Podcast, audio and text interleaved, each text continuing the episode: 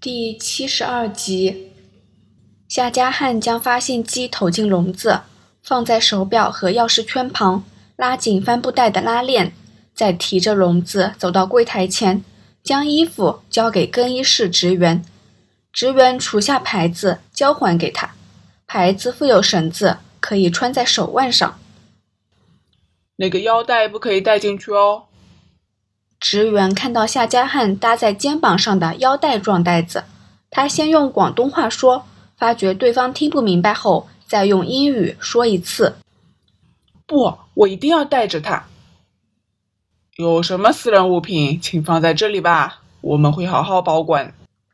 那职员摆出一副臭脸，夏家汉一时气愤，拉开拉链，让对方看到那些闪闪发亮的金条。如果放在这里但不见了。是不是由你负责？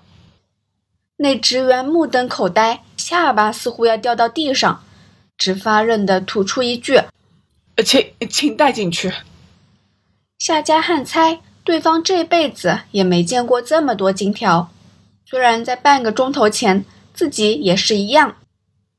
在离开更衣室前，夏家汉瞄了仍在脱衣的关正多一眼，对方暗中摆摆手，示意他先进去。夏家汉也明白，时间拖越久，亚凡的处境越危险，必须尽快找到绑匪指示的硬币。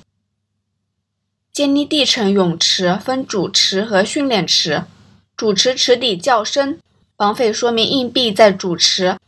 夏家汉把装满黄金的帆布袋挂在腰上，便直接往主池跳进去。泳池里有十多二十人，他躲过那些泳客。往中央游过去，到达后，他潜进水里，仔细查看池底，没有任何东西。他焦急地张望，甚至头上脚上的将脸孔贴近池底，可是明显的空无一物。夏加汉从水中探出头来，深呼吸一口，再次潜进水里。他怀疑自己在的位置不是正中央。或是硬币随水流飘走了，于是他扩大搜索范围，可是仍是一无所获。没有，为什么没有？夏江汉犹如热锅上的蚂蚁，着急地寻找那枚硬币。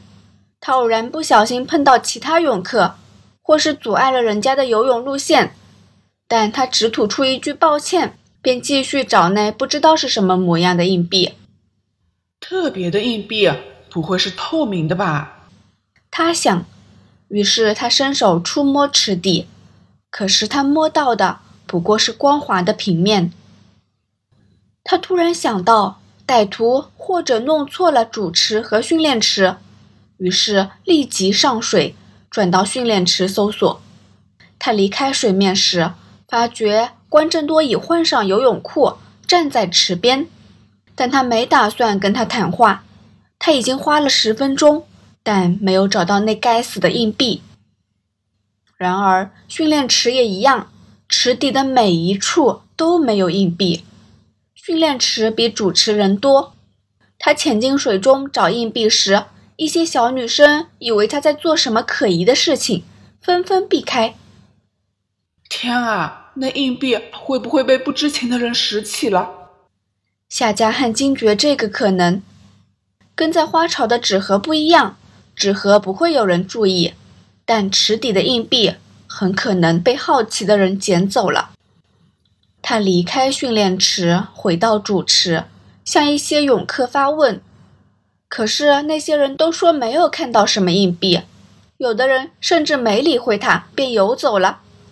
他向救生员打听，对方也说不知道。夏家汉感到一阵晕眩，他没想到会在这儿出问题。他腰间仍挂着那沉甸甸的腰带，没有人突如其来的抢去赎金。他企图向关正多求助，但他环顾四周，发现关正多并不在视线之内。发现了可疑人物，正在追踪，所以犯人没能够放下硬币。夏家汉想出几个可能，只是就算这些是事实，他也没能做些什么。他能做的只有继续找那枚不知道是否存在的硬币。他望向泳池旁的大钟，四点四十五分。他已经找了半个钟头，泳池的人越来越多，大概是一些下课的学生来戏水。他再次拨开人群，潜进主池的中央。然而，在这一刻，他突然看到了一枚银色的、闪闪发亮的硬币。他不知道自己为什么之前没看到，就像被人下了巫术，要他视而不见。他趋前一看，发觉那是一枚今年二月刚发行的英国二十五便士，是皇家铸币厂为了庆祝女王登基二十五周年的银禧纪念币。硬币被人钻了一个洞，洞中系着一根绳子，绳子的彼端有一个金属牌子。你找到便会明白下一步。夏加汉刹那间明白下一步指令。他本来以为硬币上有什么特别指示，但其实指示不在硬币上，而是在附在硬币的牌子上。夏加汉身上也有一个类似的牌子。那是更衣室用来领取衣物的号码牌。夏加汉没有犹豫，立即跳出泳池，冲进更衣室。更衣室里，领取衣物的柜台前竟然排起了一条队伍，似乎工作人员刚才为了上厕所而离开了一阵子，令泳客们必须等一下。夏加汉冲上前去插队，引来一些抱怨的声音，但泳客看到。对方是个壮硕的外国人，都不敢上前阻止他。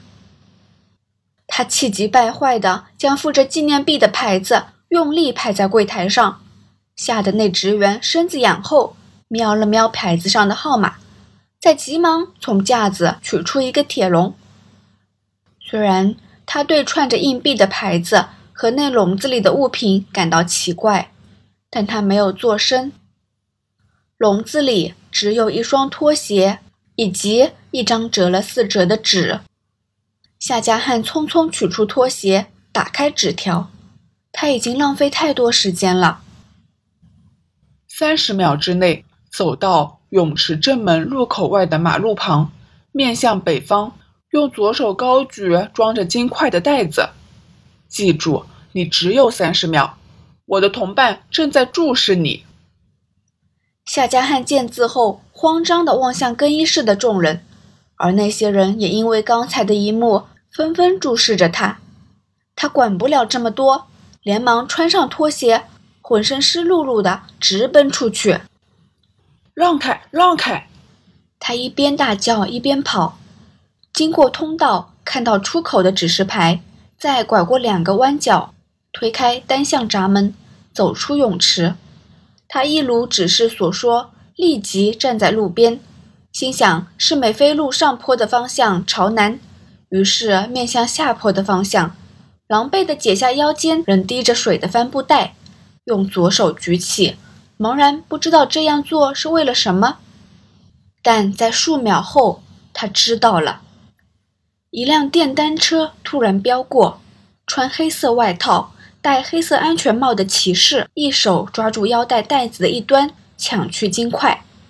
看到骑士的背影，夏加汉才发觉手上的赎金被夺，于是边追边大喊：“我的儿子在哪里？还我儿子！”街上的人听到夏加汉的呼叫，都转头望向他。而出乎所有人，包括犯人意料的一场意外突然出现。骑士抢去帆布袋不到三秒，一团深色的东西从他身上掉落。夏加汉不知道那是什么，但接下来掉落的他便看得清楚。那是一条黄澄澄的五两足金金条。首先掉出来的那团黑色的东西，便是放项链的小布袋，而随着第一条金条坠地，其余的金条也乒乒乓乓地掉到地上。骑士发现时想停车，但与此同时，一辆汽车从夏加汉身后冲出。黑骑士没有迟疑，立即飞奔而逃。汽车直追上去，余下地上有一条由金块连成的断线的奇观。夏加汉想起，他本来已把拉链拉紧，但为了给工作人员看袋子里的金条，他拉开了拉链一次，而之后他没有好好拉紧拉链。为了找硬币，他多次潜进水里，金条不断碰撞，重量令拉链松开。他和那骑士都没有料到，那个拉链的开口在交易时恰好朝下。而骑士伸手抢去袋子的冲击，成为构成这场意外的最后一个元素。